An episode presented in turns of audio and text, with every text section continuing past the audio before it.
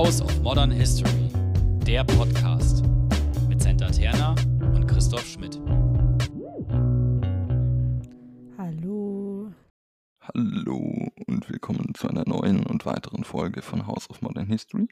Wieder mit einem Gast und wir freuen uns wirklich sehr, dass wir Sina Steglich, Dr. Sina Steglich bei uns zu Gast haben. Hi. Hallo und äh, folglich dann bitte ohne Doktor in der ab jetzt.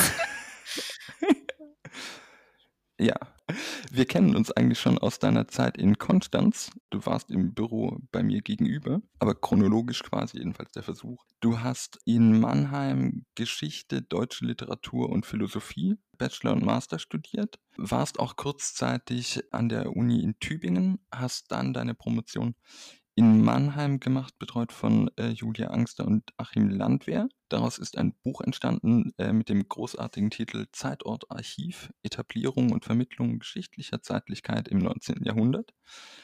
Warst dann eben in Konstanz, da haben wir uns kennengelernt, und bist seit 2020 am DHI in London unterwegs, wenn ich das richtig in Erinnerung habe. Deine Forschungsschwerpunkte sind, oder ich nenne nur einige, äh, Geschichte der Geschichtswissenschaft, Theorie und Methode der Geschichtswissenschaft. Ich glaube, das war auch der Kurs, den ich bei dir hatte. Der war auf jeden Fall sehr theoretisch und es war sehr großartig. Geschichte von Zeit und Zeitordnung, Ideengeschichte und Wissensgeschichte und generell so die europäische Geschichte des 19. und 20. Jahrhunderts. Passt das grob? Ja, das sind schon so große Felder, aber ja, ich würde dem nichts hinzufügen. Wir haben, ähm, weil dein neues Projekt, über das wir gleich auch sprechen werden, behandelt eigentlich Nomadismus. Und um direkt äh, mit der Frage einzusteigen, weil wir uns ja im Podcast immer noch in diesem Themenset Migration, Mobilität befinden. Äh, was ist denn Nomadismus und worin besteht der grundsätzliche Unterschied zur Migration? Oho. ja, ich fange mal also einfach an und dann kann man in die Finessen vielleicht später gucken. Also ich würde grundsätzlich sagen, dass Nomadismus erstmal nichts anderes ist als eine jahrtausendalte Lebenswirtschaft und je nach Definition vielleicht auch Kulturform ist. Und menschheitsgeschichtlich wird das oder wurde das lange von Universalhistorikern eingeordnet, so zwischen der Gruppe der Jäger und Sammler und dann den Ackerbautreibenden. Wie angemessen diese sozusagen schematische äh, Dreigliederung ist, äh, darüber werden wir wahrscheinlich noch sprechen. Aber grundsätzlich leben Nomadinnen dann ja im Sozialverband mit ihrem Vieh. Das ist eigentlich so das, was sie auszeichnet. Und dann gibt es natürlich noch Binnendifferenzierung in sozusagen die äh, Zyklen ihrer Bewegung, ähm, also wann sie sich im Jahr wohin bewegen und die räumliche Ausrichtung also äh, sozusagen innerhalb einer Steppe oder bewegen sie sich vom Tal auf den Berg oder wieder zurück. Ähm, ich würde sagen, es ist erstmal interessant allein deshalb, weil der Nomadismus im Unterschied zu diesen Jägern und Sammlern bis heute existiert und irgendwie eine grundsätzlich andere Lebensform zu der uns bekannten Mehrheitslebensform, nämlich der sesshaften, ähm, darstellt und zwar allen inneren und vor allem dann auch später den externen Entwicklungszwängen zum Trotz. Also das allein ist eigentlich schon faszinierend genug und war mein Ausgangspunkt. Oder ist jetzt ja auch unser Ausgangspunkt. Ja, genau. Ähm, vielleicht vorab auch eine Frage. Seit einigen Jahren gibt es ja in der Forschung den Mobility Turn, der ja auch für dich wahrscheinlich relevant ist oder ähm, ja, der Einfluss auf dich hatte in deiner Forschung. Kannst du unseren HörerInnen vielleicht erklären, worin diese besteht, was ihn ausmacht und welchen qualitativen Mehrwert er auch mitbringt? Ja, so ganz grundsätzlich, da müssen wir dann sozusagen von der Geschichtswissenschaft bei anderen Fächern räubern, in dem Fall bei der Soziologie, weil das sozusagen ein ähm, bist du Soziologin? Center weiß ich gar nicht. Ähm, ja, bin ich tatsächlich auch. Ja, willkommen interdisziplinäre Zusammenarbeit. Also ist genau dieser Mobility Turn oder das auch sogenannte New Mobilities Paradigm ähm, ein Kind der Soziologie, das weiß ich nicht so je nach Definition seit 20 Jahren oder verstärkt seit 10 Jahren irgendwie floriert. Und die Grundidee ist eigentlich relativ einfach, dass man sagt, man möchte Menschen nicht nur in statischen Bezügen oder quasi Identitäten versehen, mit Labels an Wohnorten situieren oder mit mit Religionszugehörigkeiten oder so begreifen, sondern gewissermaßen als Default-Mode annimmt, dass es Beweglichkeit oder Mobilität gibt. Und die betrifft dann natürlich nicht nur Menschen, weil Menschen bewegen ja nicht nur sich selbst, sondern sie haben ja auch die Fähigkeit oder das Interesse, anderes zu bewegen. Und das ist vielleicht der Kniff von diesem äh, Mobility Turn, den unter anderem John Urey und Mimi Scheller oder auch Tim Cresswell initiiert haben, dass sie sagen, wir gehen sozusagen grundsätzlich von der Mobilität von äh, Menschen, aber eben auch von Gegenständen, von Dingen aus, von Ideen, von Daten etc Und wenn man sozusagen nicht so sehr den Fokus auf die Menschen selbst richtet, sondern eben eher auf diese Objekte, dann wird, glaube ich, auch der Clou des Ganzen ganz interessant. Denn wenn man von Objekten und Daten her denkt, ähm, dann wird viel eher klar, weshalb sozusagen diese Beweglichkeit eigentlich ein genuinen, sozusagen der, der Normalzustand viel eher ist, als es einer der Statik ist. Klar ist irgendwie eine Orgel beispielsweise jetzt sehr viel weniger mobil, als es ein Handy, wenn es richtig funktioniert, äh, äh, sozusagen oder richtig eingesetzt wird, zu sein hat. Und äh, Daten werden auch irgendwo auf lokalen Servern gespeichert, aber nicht umsonst spricht ja die IT direkt von Datenmigration. Also das heißt, ähm, da ist prinzipiell sozusagen diese Beweglichkeit angelegt und inwiefern das jetzt tatsächlich dem Anspruch gerecht wird und einen Paradigmenwechsel angestoßen hat oder eingeleitet hat oder dieser Anspruch gerechtfertigt ist, das ähm, müssen wir, glaube ich, hier nicht klären. Aber die grundsätzliche Idee, dass man Mobilität ins Zentrum des Nachdenkens eben über Menschen in ihrer menschlichen, aber auch nicht menschlichen Umwelt nimmt und irgendwie dann ja auch zu den STS sozusagen eine Verbindung herstellt, das ist, glaube ich, erstmal eine Erprobung wert. Mhm. mhm. Und ähm, wie das dann einen Mehrwert zeitigen kann, das lässt sich, glaube ich, pauschal nicht beantworten. Das hängt dann klar immer, wie bei allem, an mhm. Fragestellungen. An Quellen etc. Und dann kann man das sozusagen am Beispiel selbst erproben und vielleicht auch die Grenzen aufzeigen. Wir haben jetzt quasi, oder du hast es allgemein erklärt und du hast auch schon gesagt, was dich am Thema interessiert, so im Allgemeinen äh, vom, vom Thema her denkend. Kannst du uns was über dein neues Forschungsprojekt in dem Moment erzählen und was du damit vorhast, wohin sich das vielleicht gerade entwickelt und darüber dann unseren HörerInnen nochmal äh, das verdeutlicht, glaube ich, nochmal vielleicht bestimmte Akzente, die du setzt und die dadurch auch spannend sind. Ähm, also zunächst einmal, wenn man sozusagen ganz grundsätzlich sagt, was reizt einen daran, das äh, klang ja vielleicht eben schon an, ist erstmal sozusagen diese unterstellte zumindest, also aus der Außenperspektive unterstellte Andersartigkeit, dass man eben ähm, ganz undifferenziert jetzt einfach mal sagen könnte, wir sind ja in einem Podcast, ähm, äh, nomadisch Lebenden kann man unterstellen, dass sie wahnsinnig unabhängig sein, dass sie in Autarkie leben, dass sie eben ein jahrtausendelang gewachsenes Wissen haben über ein eben extrakt, nicht extraktives äh, Leben in und mit der Natur, dass sie sich in klimatischen Gegenden ähm, aufzuhalten wissen, in denen sozusagen Normalverbraucher keine zwei Tage überleben könnte und eben normales Leben eigentlich weder selbstverständlich noch einfach ist. Und davon geht, finde ich, schon unheimliche Kraft und Stärke aus. Und interessanterweise ist es eigentlich genau diese Kraft und Stärke dieser Lebensform, die dann den ähm, dazu führte, dass man Nomadinnen so wahlweise als ähm, Bedrohung wahrgenommen hat, weil sie eben diese Andersartigkeit darstellten oder weil sie, weil ihnen Gewalttätigkeit unterstellt wird, dass sie zu Raub neigen oder zu kriegerischen Tätigkeiten. Oder dass man eigentlich diese Stärke genau in eine Schwäche umwandeln konnte, indem man sagt, die sind sozusagen nicht effizienz- und gewinnorientiert unterwegs und deswegen sind sie sozusagen eigentlich defizitär.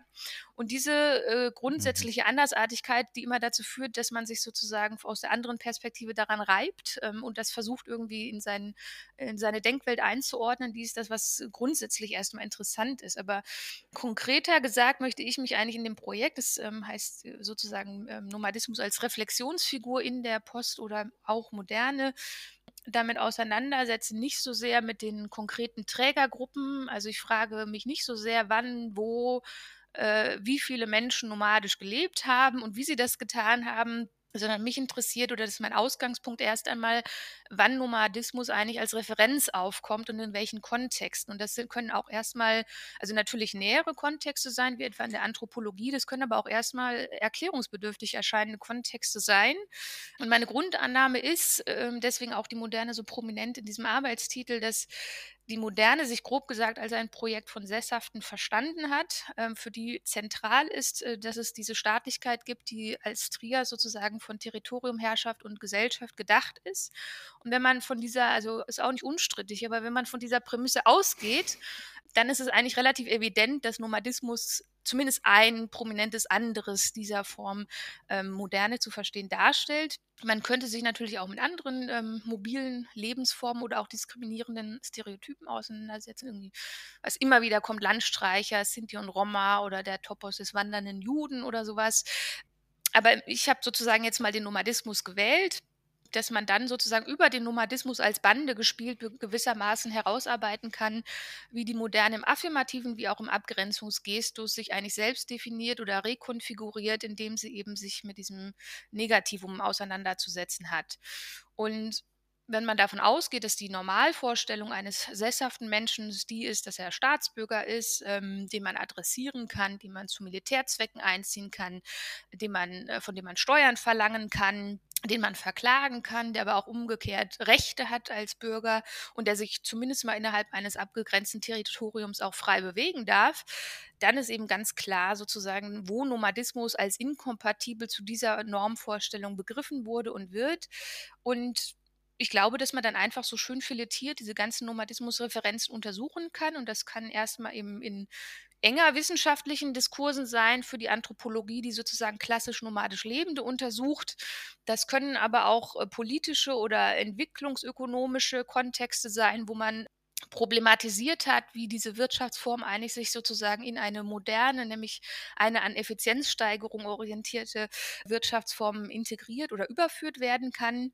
Das kann aber eben auch im Feuilleton sein oder im Kontext von so poststrukturalistischen Theoriedebatten.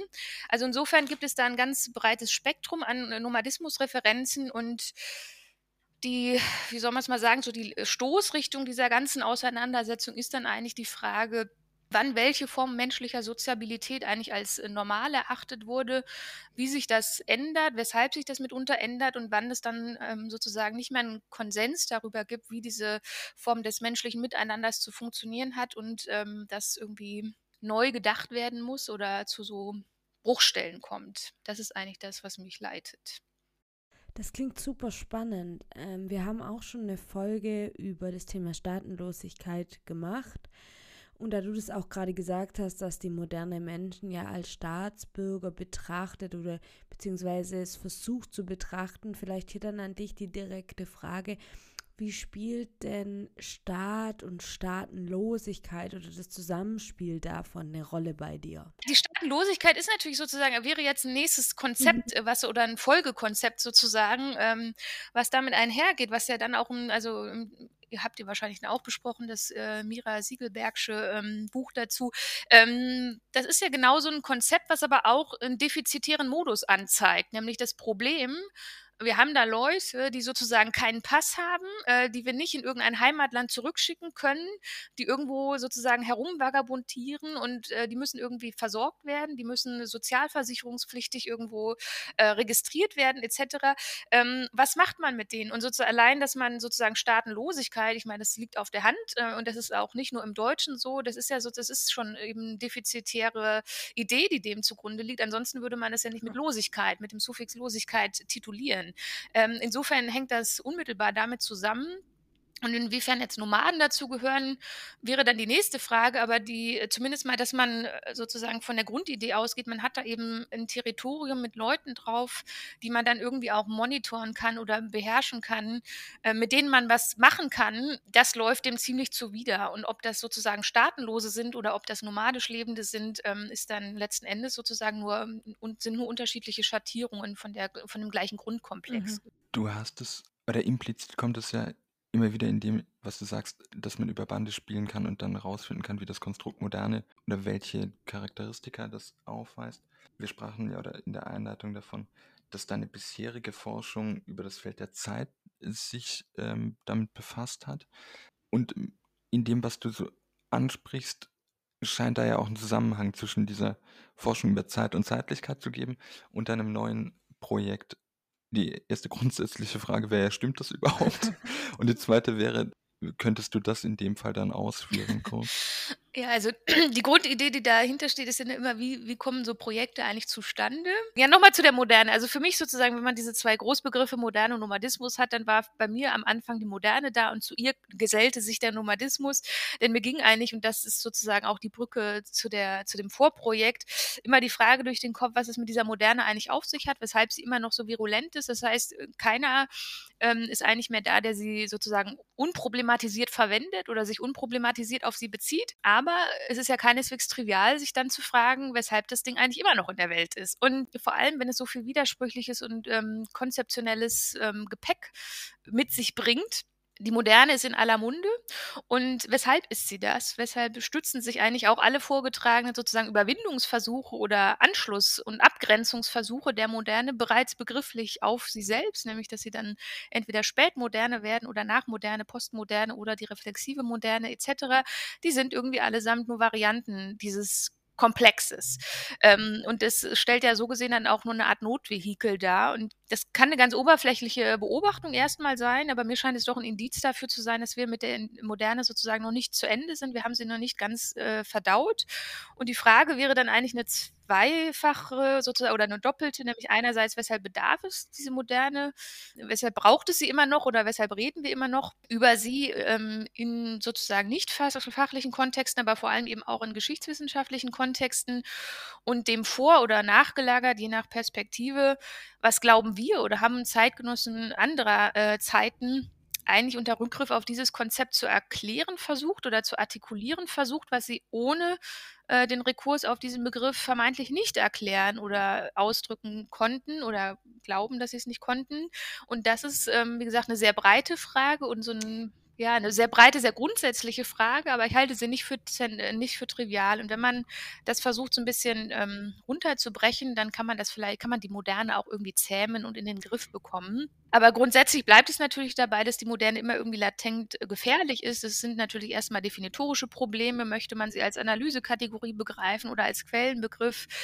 Und es hört sozusagen bei moralischen oder politischen Fragen sozusagen nach unserer Modernität längst nicht auf. Aber meine Überlegung war trotzdem, dass man sozusagen diesen Begriff deswegen ja nochmal konkret in den Blick nehmen muss und das eben von einem Außenposten aus. Und mein Außenposten ist eben der, der Nomadismus, der äh, sehr überspitzt formuliert oder einfach formuliert eben ja ein anderes darstellt, etwas vermeintlich moderne, freies.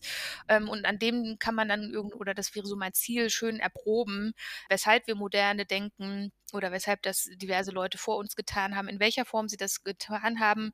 Und insofern ist dann der Nomadismus die Brücke um eben das ins Blickfeld zu rücken. Und am Anfang war nicht so sehr meine Faszination für das Leben in Jurten oder Kamelherden oder so. Und um damit jetzt zur Dissertation und zur Frage nach der Zeitlichkeit zu kommen, also die Vermutung liegt ja auf der Hand, ne? nachdem man sich irgendwie mit der Zeit beschäftigt hat, in dem Fall jetzt mit einer Zeitkonstruktion im 19. Jahrhundert, kommt Projekt Nummer zwei und ich wende mich der zweiten Grunddimension der Geschichte zu, nämlich dem Raum.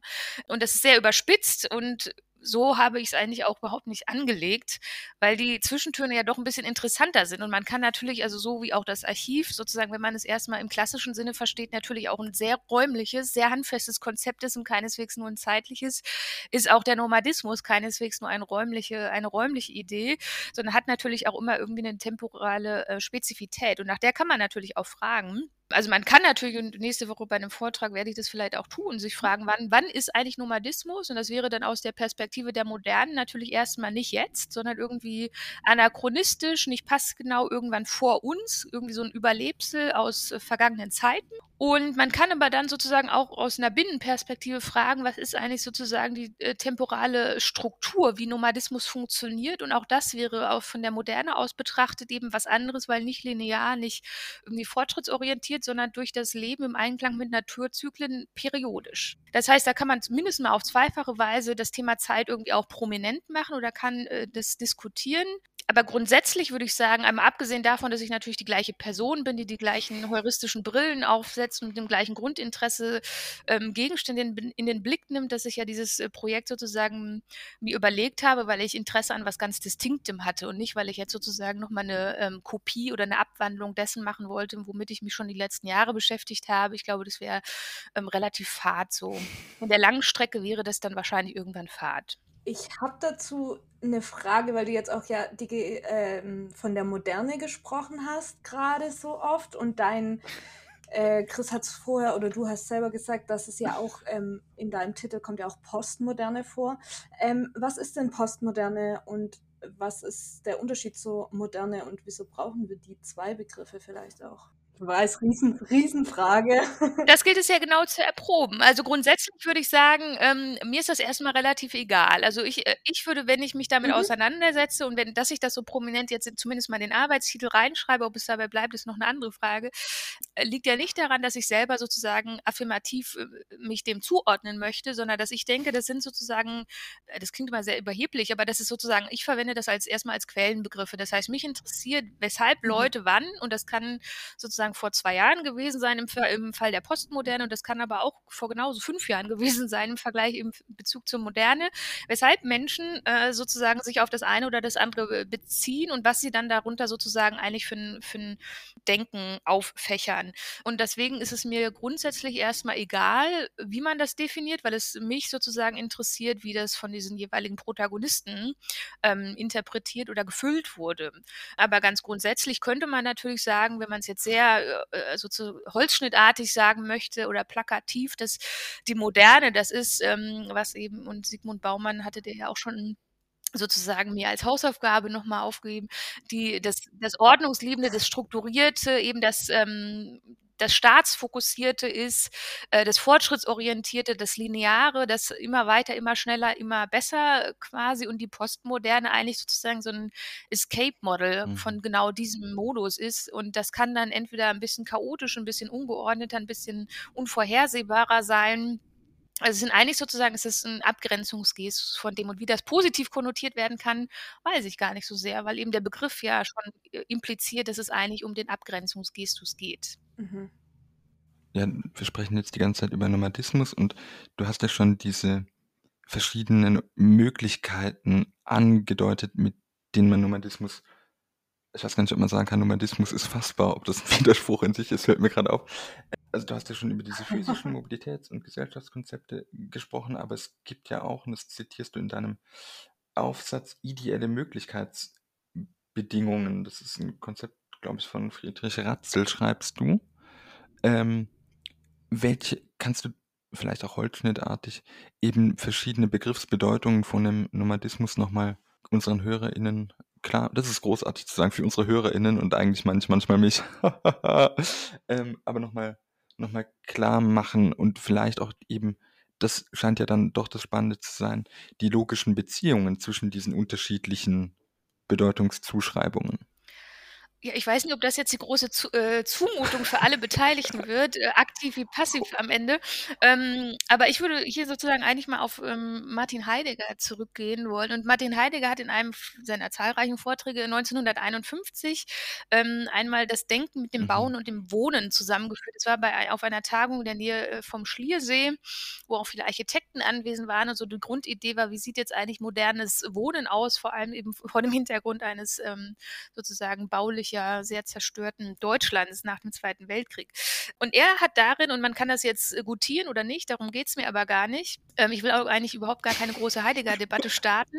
Aber was interessant ist, dass er sozusagen in diesem Vortrag das Sein, also das menschliche Sein vom althochdeutschen Buan, heißt das, abgeleitet hat und daraus geschlossen hat, dass wenn man baue, dann sei man, weil man wohne, weil man baut ja, um zu wohnen am Ende. Und wenn man das jetzt mal sehr ähm, ironisiert fassen möchte, könnte man eigentlich frei nach Schiller sagen, dass ich das dann ähm, kurz fassen ließe, als der Mensch ist erst da ganz Mensch, wo er wohnt. Und wenn man das äh, so fasst, dann klingt das auch erstmal belustigend. Aber ich glaube, dass ganz paradigmatisch hier diese zwei physische und die ideelle Dimension vom äh, Nomadischen dann im Negativum zusammenkommen.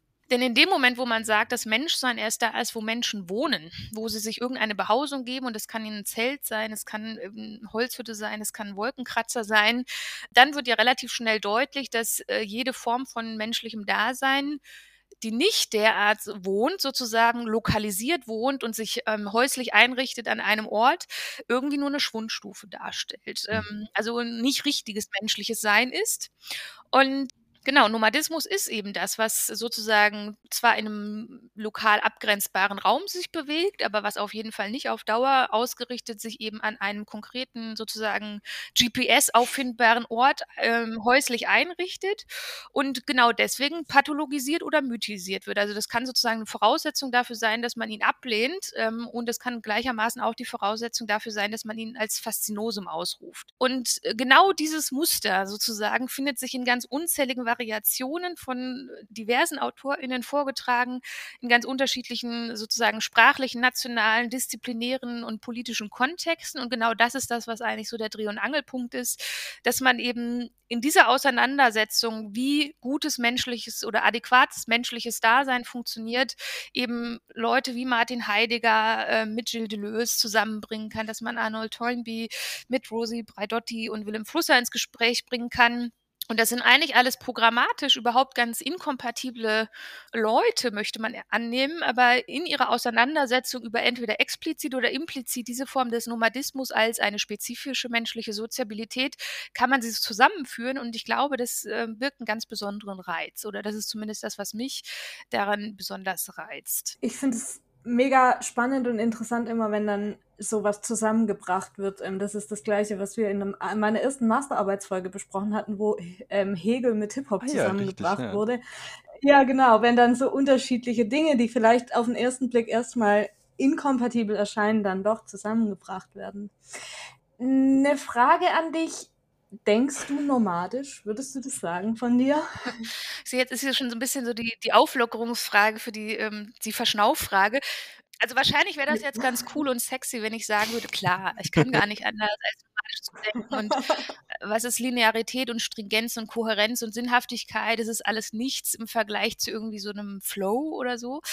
Aber ich würde sagen, nein, definitiv nein. Also mich fasziniert die Koketterie damit. Äh, das tun ja sozusagen schon so Leute aus so einem als Lifestyle-Idee oder weil sie sich selber irgendwie stilisieren wollen als ein spezifischer Typus. Und auch als Methode finde ich das interessant, aber ich bin doch, glaube ich, eine zu große Freundin von analytischer Distanz, weil meine Überzeugung doch wäre, dass man sozusagen immer einen Schritt vor allem zurücktreten muss, um klar sehen zu können.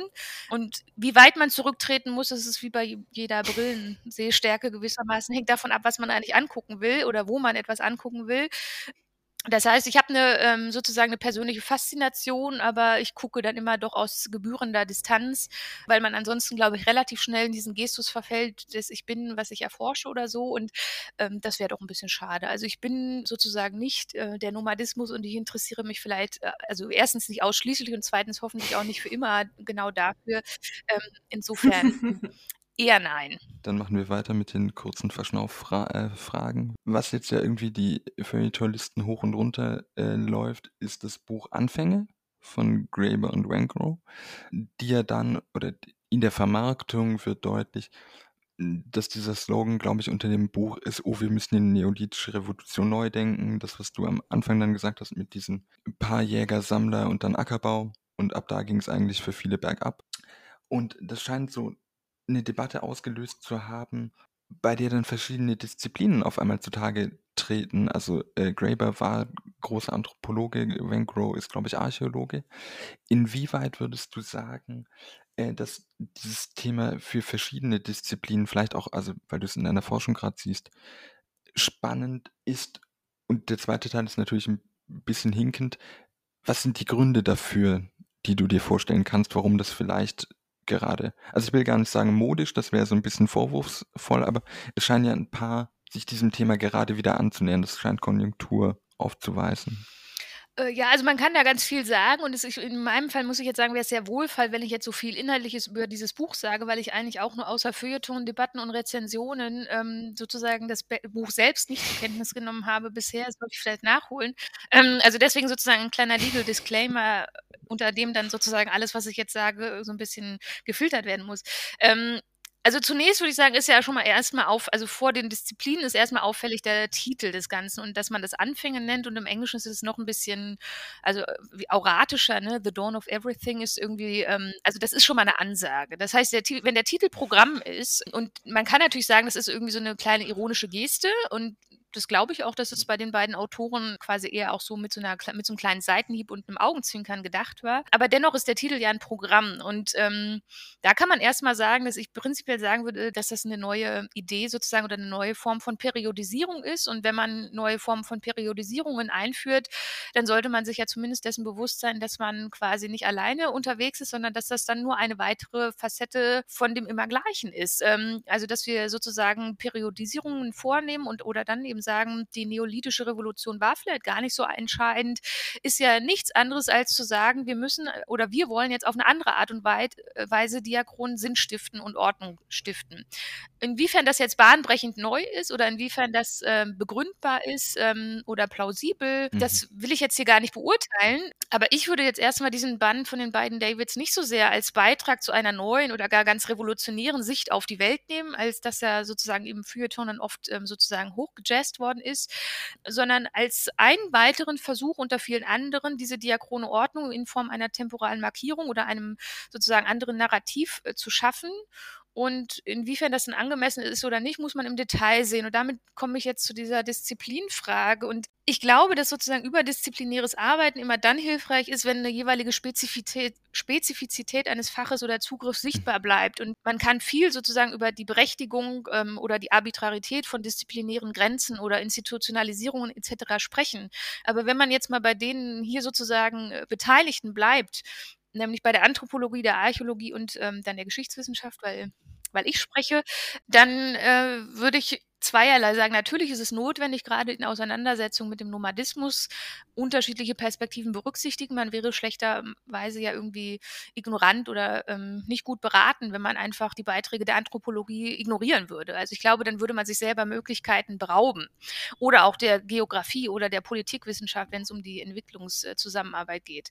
Aber die Disziplinen jetzt hier von den Graeber und Wengro, ähm, Archäologie und Anthropologie und die Geschichtswissenschaft, die sind ja, wenn man es jetzt mal sehr ähm, simpel runterbrechen möchte, genau sozusagen an einem Punkt äh, ist sozusagen ihre Spezifizität zu greifen und das sind ihre Quellen. Wenn es bei der Archäologie sozusagen Objekte sind, die ihrem Gebrauchskontext beraubt sind, weil die Kulturen sozusagen nicht mehr unter uns sind und wir sie sozusagen nur ex negativo, nämlich über das Objekt irgendwie rekonstruieren können oder Archäologinnen das äh, versuchen, sind es denn bei der Anthropologie entweder Objekte im Gebrauchskontext oder aber die Praktiken selbst mit, von Menschen mit, mit diesen äh, Objekten? Und für uns Historikerinnen, also unbenommen von jetzt Oral History oder wie wir hier gerade, hier ist ja auch Geschichte eher im Oralen unterwegs ähm, oder Fotos etc., ist sozusagen ja immer noch so der Normalzustand oder die sozusagen die ähm, auratischste und klassischste Quelle für einen Historiker oder eine Historikerin immer noch die schriftliche Quelle. Und das heißt, dass sozusagen die Wurzel dieser disziplinären Ausgliederung Gliederung eigentlich sozusagen die Auseinandersetzung ist, was ist eigentlich ihr Untersuchungsgegenstand und was ist ihre sozusagen das, die Beschaffenheit des Ganzen. Und das mag wirklich sehr banal klingen, aber ich halte das nicht für banal und ich würde immer sagen, dass selbstredend Archäologinnen dann viel kompetenter sind, wenn es darum geht, in so wirklich Jahrtausende äh, langer ähm, Transformation zu untersuchen, wie sich die Stein in die Bronzezeit bis zur Eisenzeit irgendwie entwickelt hat oder welche weiß ich nicht, was da eigentlich passiert ist sozusagen, dass unterschiedliche ähm, Materialien genommen wurden, um Werkzeuge herzustellen etc. Und das können natürlich Historikerinnen sehr viel schlechter. Und äh, gleichermaßen können wir sozusagen in dem temporal viel sozusagen viel gestauchteren Kontext, in dem es Schriftlichkeit gibt, würde ich sagen, sind dann ist die Geschichtswissenschaft kompetenter, als es vielleicht die Anthropologie ist. Und in Kontexten wie in Papua-Neuguinea, äh, wo es wenig oder keine schriftlichen Zeugnisse zu begutachten gibt, sondern Menschen in Aktion, ist es wiederum dann äh, die Anthropologie. Und wenn man das berücksichtigt, wichtig. Dann äh, würde ich honorieren, also ohne dass ich es gelesen habe, dass dieses Anfängebuch mitunter einfach aufgrund des anderen Quellenspektrums und der anderen Expertise auch im Umgang mit diesen viel weiteren äh, Time Ranges, also über die darf man sich ja keine Illusionen machen, natürlich zu anderen Schlussfolgerungen kommen und zu einer anderen Perspektive. Ähm, und das kann man honorieren. Aber ich glaube nicht, dass daraus der Schluss erfolgen sollte. Und das ist ja das, was so ein bisschen jetzt so die reflexhafte ähm, Rezeption so ein bisschen macht, die das abfeiert, wenn ich es richtig sehe. Und wie gesagt, sehr äh, überspitzt. Ich glaube nicht, dass daraus dann als Reaktion erfolgen sollte, dass man alles, was irgendwie die kontinentale Philosophie oder die böse westlich-europäische Geschichtswissenschaft in den letzten 200 Jahren getrieben hat, irgendwie provinziell oder sozusagen nichtig ist. Das wäre eine sehr timide Geste, keine souveräne, sondern eine sehr timide Geste der intellektuellen aktuellen Gebietsabgrenzung. Und ich glaube, wo das hilfreich sein kann, dieses Buch, und deswegen werde ich es wahrscheinlich auch lesen, oder zumindest in Teilen lesen, ist, dass es uns ähm, andere Erkenntnismöglichkeiten oder Zugänge zur Erkenntnis offeriert und uns dazu anhalten kann, oder eben nicht nur die Geschichtswissenschaft, sondern auch alle anderen ähm, begrenzt, also abgrenzten Disziplinen dazu anhalten kann, einfach mit einem, mit einer anderen Perspektive auf den eigenen Gegenstand zu gucken und das aber eben dann auch ausgehend von den eigenen Methoden und Kompetenzen ähm, sozusagen nochmal neu in den Blick zu nehmen. Und das würde ich sagen, ist sozusagen das, was ich glaube, was dieses Buch irgendwie so verheißungsvoll macht. Aber grundsätzlich, wie man das beurteilen kann, ähm, da maße ich mir erst ein Urteil, wenn überhaupt erst ein Urteil zu, wenn ich das dann auch gelesen haben werde.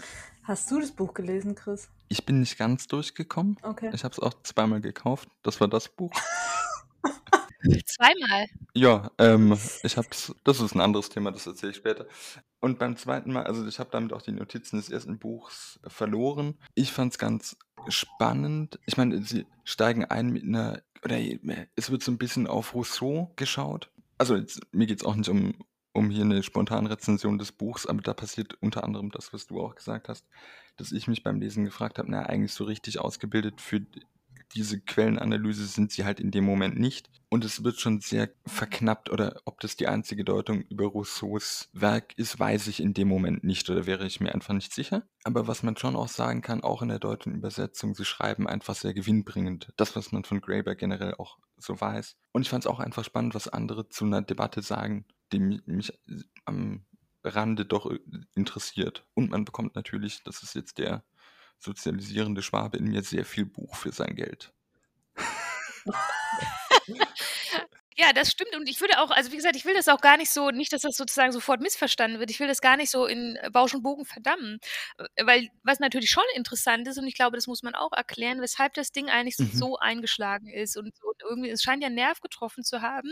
Und vielleicht ist der Nerv einfach, dass wir so ein, das ist wie so eine Art produktives, oder auch der Anlass für sie, dieses Buch so zu schreiben, so ein, so ein inneres produktives Unwohlsein gab, was eben auch darauf zurückzuführen ist, dass sozusagen unsere Sichtweise, mag es jetzt zeitgenössisch sein oder aber eben im ganzen Durchlauf von Jahrtausenden unsere Sichtweise auf menschliche Soziabilität irgendwie ähm, oder unsere Deutung derselbigen äh, nicht so richtig passgenau ist mehr zu dem, was wir entweder jetzt beobachten oder was wir erfahren haben oder was wir sozusagen in unseren Quellen, welcher Couleur auch immer beobachten.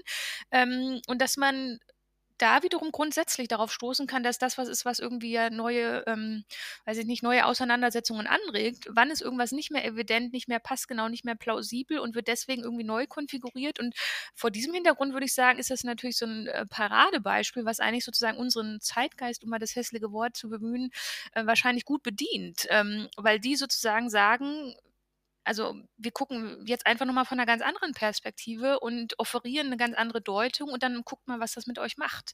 Ähm, und dazu regt es an und das ist zweifellos eher äh, vorteilhaft als alles andere. Vielleicht auch hier gleich dann nochmal eine andere Sichtweise. Davon spricht Donatella di Cesare und ich kann kein Italienisch, deshalb ist das, womit ihr auskommen müsst, meine Aussprache hier, äh, in Philosophie der Migration, dass eben Migration dazu anregt oder bedeuten würde, den Staat auch neu zu denken. Ähm, gilt das nicht noch mehr für den Nomadismus als für die Migration? Ja, das ist ein schönes Buch. Ich weiß nicht, ob ihr das gelesen habt, Donatella di Cesare, und ich kann auch kein Italienisch. Ähm, also eine Philosophie der Migration, und das ist insofern ähm, finde ich ein bemerkenswertes Buch, weil es auch, und das ist auch bemerkenswert, äh, meines Wissens sozusagen gar keine bisherige mhm. Philosophie mhm. zu diesem Thema überhaupt gab, also keine, keine Auseinandersetzung damit. Also Migration ist ein klassisches Thema für die Soziologie vor allem. Aber jetzt haben wir da sozusagen einen Beitrag äh, von der Philosophie. Ich glaube, wenn ich das sozusagen richtig verstanden habe, oder das war das, was mich äh, sozusagen an diesem Buch auch am meisten interessiert hat, war äh, eigentlich die relativ ähm, klare Frage, ob wir den Staat eher vom staatlichen her denken also als einen Zustand begreifen, als eine Struktur oder sozusagen eine eingeübte Praktik ähm, oder eher von der Bewegung her, ob wir ihn wandelbar verstehen und vielleicht eben auch selbst als eine Art Prozess, der sozusagen sich immer neu vollzieht, sozusagen die Rekonfiguration des, der Staatlichkeit. Und wenn man bei der ersteren Lesart bleiben würde, dann wäre automatisch jede Form von Migration, also wirklich egal welche, erstmal eine Bedrohung, zumindest aber eine Herausforderung. Und genau das ist ja auch das, was wir nicht nur in den vergangenen Jahren und jetzt äh, tragischerweise ja gerade aktuell immer wieder beobachten konnten oder eher mussten, nämlich dass wir ähm, eine Beobachtung oder eine Wahrnehmung von Migration haben, ja, die derart irgendwie problematisiert wird und als Ausnahmezustand äh, deklariert wird und auch die, also erstaunlicherweise sehr persistenten Metaphern, die immer wieder auftauchen, die gab es auch schon in den 50ern, habe ich jetzt mhm. festgestellt, so Flut, Welle, Strom, das sind ja alles so Dinge, die erstmal sozusagen völlig, erstens sozusagen als Naturkatastrophe oder sozusagen insinuieren, es handelt sich um eine Naturkatastrophe und vor allem um etwas, was völlig unvorhersehbar ist und plötzlich einen überrascht. Und damit wird das Ganze natürlich noch immens emotionalisiert und es liegt natürlich auf der Hand, dass nicht nur die Tatsache von Menschen in Bewegungen, aus welchen Gründen auch immer und woher auch immer sie kommen, äh, sondern gerade diese Deutung, diese sehr emotionalisierte Deutung uns vor ein moralisches Dilemma stellen. Und wir, oder das ist das, was, glaube ich, die sozusagen die Bottomline von dieser Auseinandersetzung von Di Cesare ist, dass man sich mal wieder fragen muss, wie begegnen wir diesen Menschen? Begegnet wir ihnen als Migrierende oder begegnet wir ihnen als Menschen? Und wenn wir ihnen als Menschen begegnen, als Menschen in Bewegung und nicht als Abweichung von der Norm, äh, sondern sozusagen einfach sagen, das ist ein Daseinsmodus, äh, dann tangiert das natürlich zwangsläufig auch unsere Vorstellung von Staatlichkeit und auch unsere Idee, wie ein Staat ähm, sozusagen im besten Sinne zu funktionieren hat.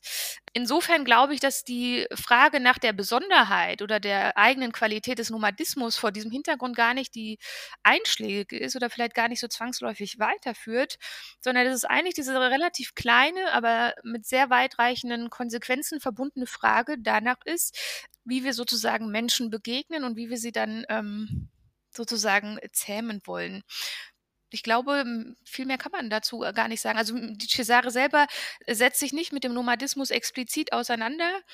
Aber ich glaube, dass vielleicht, also um vielleicht, wenn man es jetzt kokett sagen wollte, könnte man sagen, der Nomadismus kommt da ins Spiel, wo es auch hier natürlich darum geht, dass man immer eine physische und ideelle Dimension von dieser Form von Bewegung hat. Das heißt, wenn wir eine Form von äh, Beweglichkeit haben, die wir anerkennen, dann zwingt uns das natürlich auch dazu, unsere Konzepte, sei es jetzt der Staatlichkeit, sei es äh, was auch immer, ähm, der Staatenlosigkeit, äh, zu justieren oder neu zu überdenken. Das heißt, wir haben immer diese Formen von menschlicher Soziabilität, äh, die eine Neujustierung unserer Ideen davon ähm, sozusagen provozieren und das im besten Sinne. Und das ist, glaube ich, das, was ähm, sozusagen als Ertrag von dieser Lektüre auch ausgeht und was sie so reizvoll macht. Oder was sie für mich reizvoll machen. Du hast vorhin schon auf eine Frage in den Unterschieden und Gemeinsamkeiten zwischen deinen zwei großen Projekten auf diese Grenzregion äh, bist du selber quasi eingegangen. Da wieder rein quasi gehend, wenn wir sagen, Nomadismus wird vor allem räumlich gedacht, wenn wir uns so den, den Mann auf der Straße anschauen quasi. Mit, oder mit zeitlichen Argumenten versehen auch. Gibt es auch so eine zeitliche Grundvorstellung von Nomadismus? Das wäre dann nochmal was gänzlich anderes? Oder in welcher Form gäbe es das vielleicht? Interessiert dich das überhaupt? Also ich kann ja nur fragen, was mich in dem Moment interessiert. Also ich habe es ja, glaube ich, vorhin, ich weiß nicht mehr, was die Frage oder der Kontext war eigentlich, aber ich glaube, so vorhin habe ich schon so halb vorweggenommen. Also ich würde sagen, ja, immer mhm. sozusagen aus der Außenperspektive, weil man Inneneinblicke irgendwie, zumindest also mit meinem professionellen Hintergrund, schwierig erlangen kann. Also ja, natürlich diachron gesprochen erstmal, dass man sagt, das ist irgendwie das Unzeitgemäße. Das wäre dann ein klassisches Beispiel, was unter dem Topos der Ungleichzeitigkeit des Gleichzeitigen oder der Gleichzeitigkeit des Ungleichzeitigen verhandelt werden könnte. Und synchron oder mehr synchron natürlich in der Hinsicht, dass es quasi ähm, die Zyklizität oder die Periodizität gegenüber der Linearität stellt. Und ganz romantisiert gesprochen ist das, also resultiert das aus diesem Leben im Einklang mit der Natur. Also insofern, ja, es gibt sozusagen eine temporale Grundvorstellung, ob die sozusagen kompatibel ist oder gar konkurrent äh, mit der Selbstwahr, also temporalen Selbstverordnung und Selbstwahrnehmung von nomadisch Leben da, äh, vermag ich nicht einzuschätzen. Und ich würde jetzt einfach mal ins Blaue hinein vermuten, dass das nicht so ist. Aber wenn man sozusagen von dem, was wir sozusagen, wie wir temporal konfiguriert oder trainiert sind oder sensibilisiert, ähm, dann würde ich sagen, gibt es sozusagen erstmal diese zwei ähm, Grundlinien, die von außen betrachtet das sind, was ähm, nomadische Zeitlichkeit vielleicht ausmacht. Würdest du da quasi nach, ich wollte schon nachtreten, das ist aber definitiv kein Nachtreten. das ist der Wassermangel, den ich gerade leide. Ähm, sagen, es gibt ja quasi, in dieser Grundvorstellung ist diese nomadische Bewegung eine im Raum an der Stelle, die quasi dann nicht in Anführungszeichen in unsere Zeit passen könnte oder wie auch also ich musste irgendwann an solche Science-Fiction-Varianten denken. Es hat mich nur quasi sehr privat interessiert, ob solche Zeitreisen-Varianten auch nomadisch aufgeladen werden können. Ist dir das irgendwie untergelaufen? Weil das wäre quasi das Gegenmodell zum nomadisch-räumlich fortbewegenden. Also du meinst jetzt so ähm, wirklich so Time Machine-mäßig? Im Endeffekt, ja. Also darüber habe ich nie nachgedacht, das könnte man tun. Aber was wäre dann das Nomadische daran? Weil, also die klassische Time Machine, die ich jetzt so im Kopf hätte, wäre natürlich eine, die genau mhm. linear funktioniert, ne? wo man sich irgendwie, wo man im Jahr 2022 in eine, also in dieselbige steigt und dann im Jahr 1908 oder im Jahr ähm, 3004 rauskommt. und das wäre ja erstmal was, was vielleicht gar nicht so sehr, also nomadisch affin wäre. Aber Vielleicht äh, mangelt es mir da auch an Kreativität oder Vorstellungsvermögen. Keine, mich hat Kreativität nur in Lateinübersetzungen gerettet, aber ich meinte eher so dieses quasi nicht äh, zu Hause sein, also schon in dieser linearen Zeitvorstellung, weil schien mir schon das Normale in Anführungszeichen zu sein, aber dieses nicht. Ich habe Dr. Who nie lange genug gesehen, um zu begreifen, ob Dr. Who ein zeitlicher Nomade in dem Moment ist, weil er in keiner Zeit zu Hause ist. Ach, hm. Ach so, okay, aber dann, also das heißt, man müsste eigentlich sozusagen den Anfang der Time Machine wegdenken Genau. und davon ausgehen, dass da jemand immer schon on the move ist oder so. Ja, aber dann wäre, also das wäre ja ein klassischer Fall, wo ich sagen würde, das ist aus temporaler Perspektive vielleicht nicht Mhm. nomadisch, weil das würde ich nach wie vor linear halten, ob ich Mhm. mich vor oder zurück bewege oder sowas. Aber es wäre vielleicht in, in räumlicher Hinsicht sozusagen, also die Settings, in denen man dann wieder rauskommt, wäre es dann vielleicht doch, ähm, oder könnte man es für nomadisch halten, wenn man sagt, dass es gibt da jemanden, der ist sozusagen nicht beheimatet, der ist äh, heimatlos und ortlos im Sinne von, weil er sich in also an Orten bewegt, die sich in unterschiedlichen Zeiten befinden. Also in die Richtung könnte man vielleicht denken. Hm. Woher ich ja hauptsächlich den Begriff Nomade kenne, sind so diese Tech-Nomaden oder diese digitalen Nomaden, die in der neuen Arbeitswelt, egal wo zu Hause sind und ihre Arbeit von überall machen können. Ähm, da wird das ja eher als was Positives gesehen, jetzt allgemein so in der Öffentlichkeit, sage ich mal. Während ja wir es vorher auch schon davon hatten, dass Nomadentum ja sonst oftmals als eher negativ dargestellt wird oder begriffen wird. Genau, wo würdest du denn sagen, gab es da einen Wechsel und wo liegen vielleicht die, diese zeitlichen Bruchlinien? Und das ist wahrscheinlich auch genau dein Projekt. Ja, das ist äh, schön. Also wie gesagt, ich, ähm, ich kann ja nur präliminare ähm, sozusagen Ja. Eindrücke, ich will noch gar nicht von Ja. Ergebnissen sprechen, mitteilen. Ähm, aber ich würde sagen, einer dieser zentralen Eindrücke, und das ist auch äh, etwas, was ich am Anfang nicht so auf dem Schirm hatte oder was ich anders vermutet habe, ist erstmal, dass ich sagen würde, es gibt grundsätzlich nicht solche, also nicht keine zeitlichen Bruchlinien. Denn dieses Changieren zwischen der Pathologisierung oder der Problematisierung und der Mythifizierung oder Überhöhung, äh, der begleitet eigentlich das Nachdenken von Nomadismus in dem Zeitraum Immer, zweifellos. Ähm, also, und das ist äh, deswegen, dass man eben nicht klar sagen kann, es gibt eine Entwicklungsrichtung von Nomadismus wurde problematisiert und dann irgendwann gibt es so einen kleinen Schwenk und dann hat man irgendwie erkannt, dass er doch nicht so richtig schlimm ist oder dass er sogar ähm, eine richtig gute Alternative darstellt. Also nicht vom Stigmatisieren zum Lob.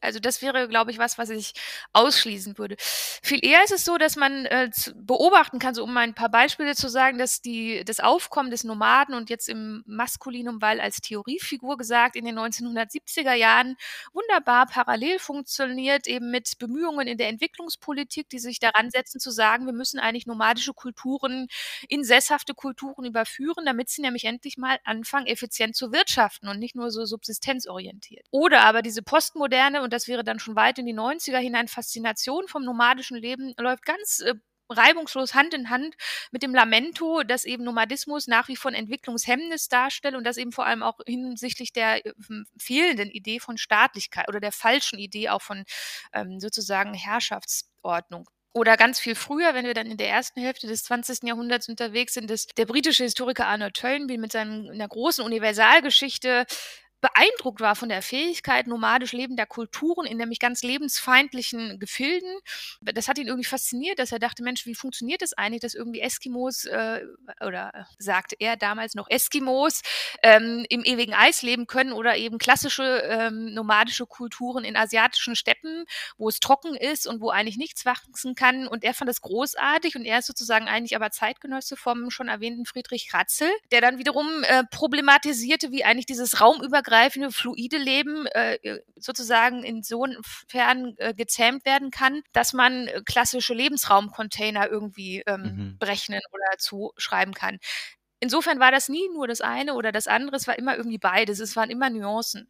Und um damit jetzt zu diesen digitalen oder den Tech-Nomaden zurückzukommen, ich würde jetzt sagen, dass es eigentlich äh, nichts weiter als eine Koketterie ist, weil aus der Rede von diesem digitalen Nomaden spricht am ehesten, würde ich sagen, eben genau diese klassische Sehnsucht, die diese ganzen Nomadismus-Referenzen dann einen immer begleiten, nach dem anderen Leben. Und auch das ist sozusagen nichts, was erst mit den digitalen Nomaden aufkommt, aber was sozusagen in Form des digitalen Nomaden wiederkehrt. Und das sind natürlich digitale Nomaden, also wer betitelt sich so? Es sind vielleicht erst am ehesten Selbstzuschreibungen, es sind Leute, die das sozusagen als Lifestyle-Phänomen begreifen, die sich irgendwie als große Individuen Individualisten in einer globalisierten Welt stilisieren wollen. Aber wenn man sozusagen mal näher hinsieht, würde man ja doch feststellen, dass zumindest mal die allermeisten, das wäre jetzt so meine Vermutung, in ihrer digitalen Vernetzung doch einer sehr klassischen Erwerbstätigkeit nachgehen. Also ob sie das jetzt auf Koh Samui tun oder äh, von New York aus oder von sonst wo aus, ist eigentlich relativ egal, aber sie haben sozusagen eigentlich ein sehr klassisches Leben, außer dass sie das sozusagen an unkonventionellen Orten oder in unkonventionellen ähm, Bewegungsrhythmen tun.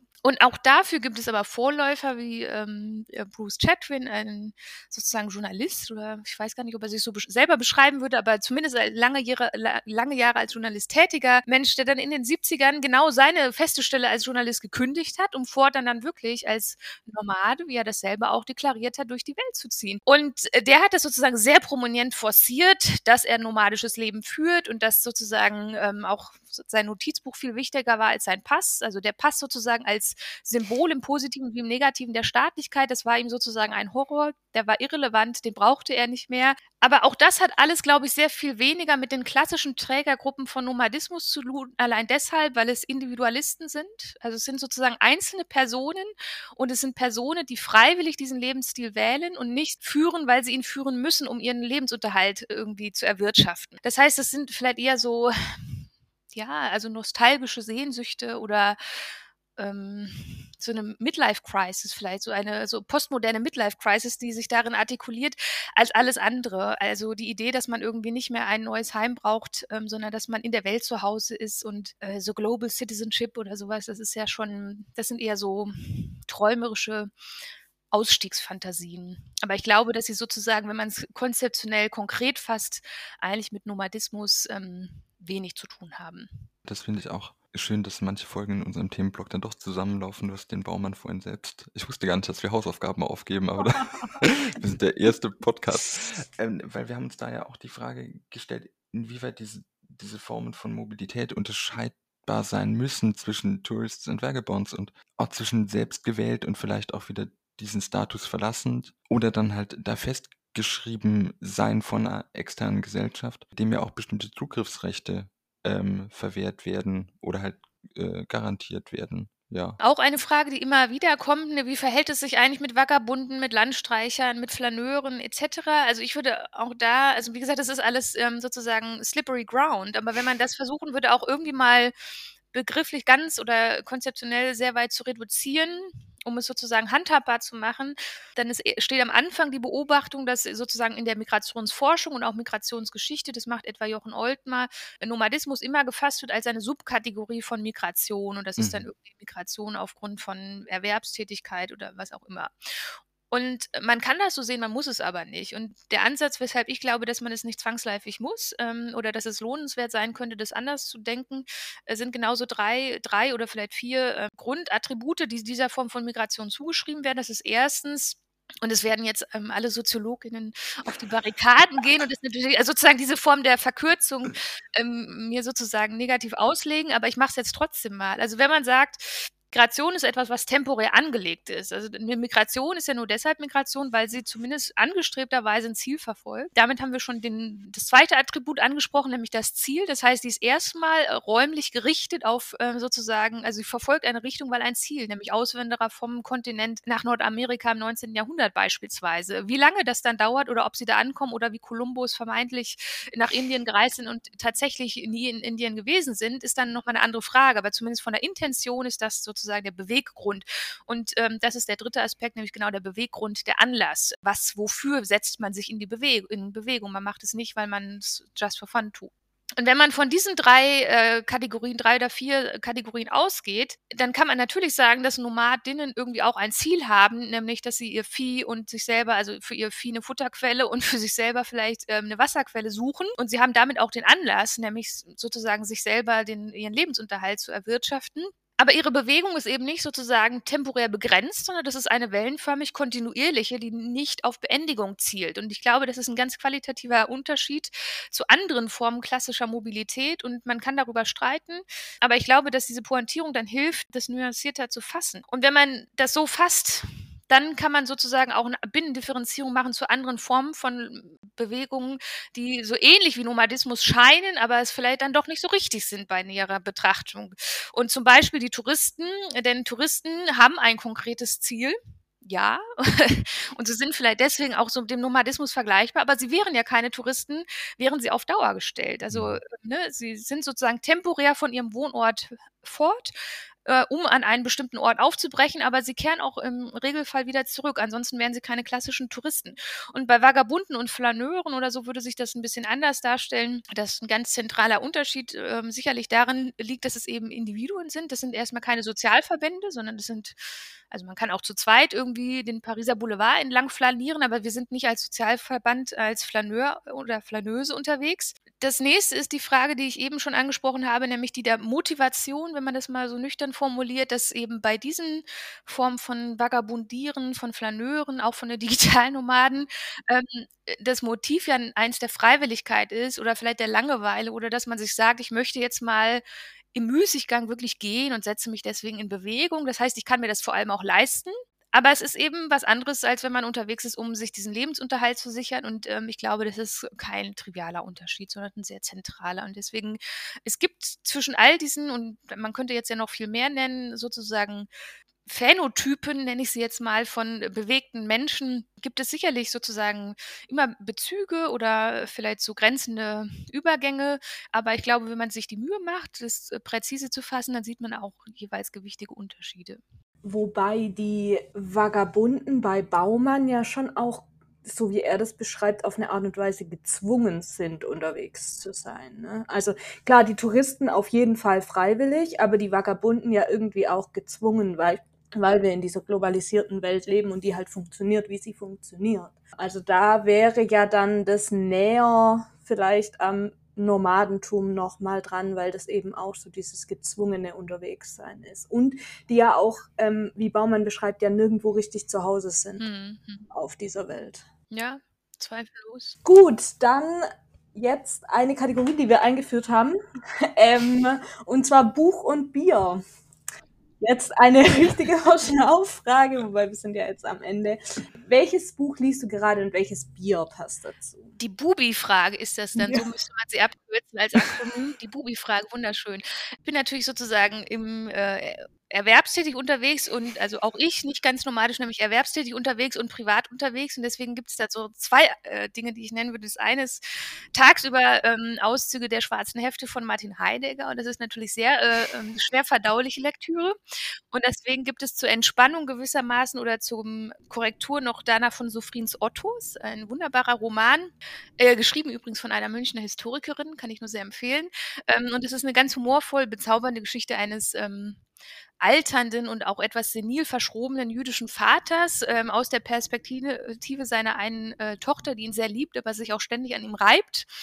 Ähm, und das ist irgendwie also gerade sozusagen im Hinblick auf die schwarzen Hefte ein ganz wunderbares Korrektiv zum erstgenannten Buch. Und äh, sozusagen jetzt von London aus betrachtet, würde ich, wenn ich hässlich wäre, natürlich sagen, dass ähm, jedes kontinentale Bier die beste Begleitung dazu sei. Und wenn ich dann aber auch mal den Standort wechsle und auf dem Kontinent bin, dann würde ich natürlich ein Flens nehmen, weil man nirgends äh, sozusagen äh, mit einem Bier dem Meer näher ist als mit einem Flens und weil das Plop auch eine schöne Vertonung der dortigen Lebenseinstellung ist. Wir arbeiten dran, dass wir irgendwie bezuschusst werden von Brauereien. Und das hier war ein Meilenstein, glaube ich, dafür. Aber ich glaube, es gibt ähm, Konkurrenz zu Jefer, wenn ich das richtig sehe. Insofern. Ja, ja, ja. Ich meine, an der Stelle bin ich erstmal käuflich. Die Frage ist dann von wem, aber das alle den Film. Ich wäre da offen. Dann die traditionelle Abschlussfrage nach quasi Maltes Bubi-Frage, die er eingeführt hat. Ähm, was war 1917, Sina? Er hat die eingeführt, das, da brauche ich dann noch Hintergrundinformationen vielleicht nach dem Recording. Was war 1917? Also ich würde sagen, Jahre liegen im Trend, denn ähm, nach Hans-Ulrich Gumbrechts, ich glaube, er war früh 1926 und dann kam Florian Illies mit 1913 und dann kam nicht nur Frank Bösch mit 1979, sondern zuletzt auch Philipp Sarasi mit 1977 und sogar äh, mein Medievistenkollege äh, findet es ganz spannend von einer Valerie Hansen das Jahr 1000 und äh, dann natürlich für die deutsche Geschichte auch den ikonischen 1968 oder 1989 ist irgendwie der Jahresfokus massiv im Trend äh, oder noch nicht zu Ende. insofern glaube ich, dass 1917, um die Frage abzuwandeln, bald vielleicht schon auch ein Anlass für eine kommende Jahresgeschichte gewesen sein wird. Und dann vielleicht nicht zur Krise von Weimar oder zum Beginn unserer Gegenwart, aber vielleicht zur indolenten Adoleszenz der Moderne. Und damit ist sie wieder da, die Moderne. Oder immer noch da. Ja, vielen Dank. Vielen, vielen Dank. Falls ihr Kritik an uns oder Fragen habt Oder Lob, gerne auch Lob, oder Themenwünsche, Gast sein wollt. dann dürft ihr euch gerne bei uns melden, entweder auf Twitter unter @houseofmodhist Oder ihr könnt uns eine E-Mail schreiben. Dort ist unsere E-Mail-Adresse houseofmodernhistory at gmail.com. Genau, steht beides in der Beschreibung unten drin. Wir freuen uns auf Feedback. Bis zum nächsten Mal.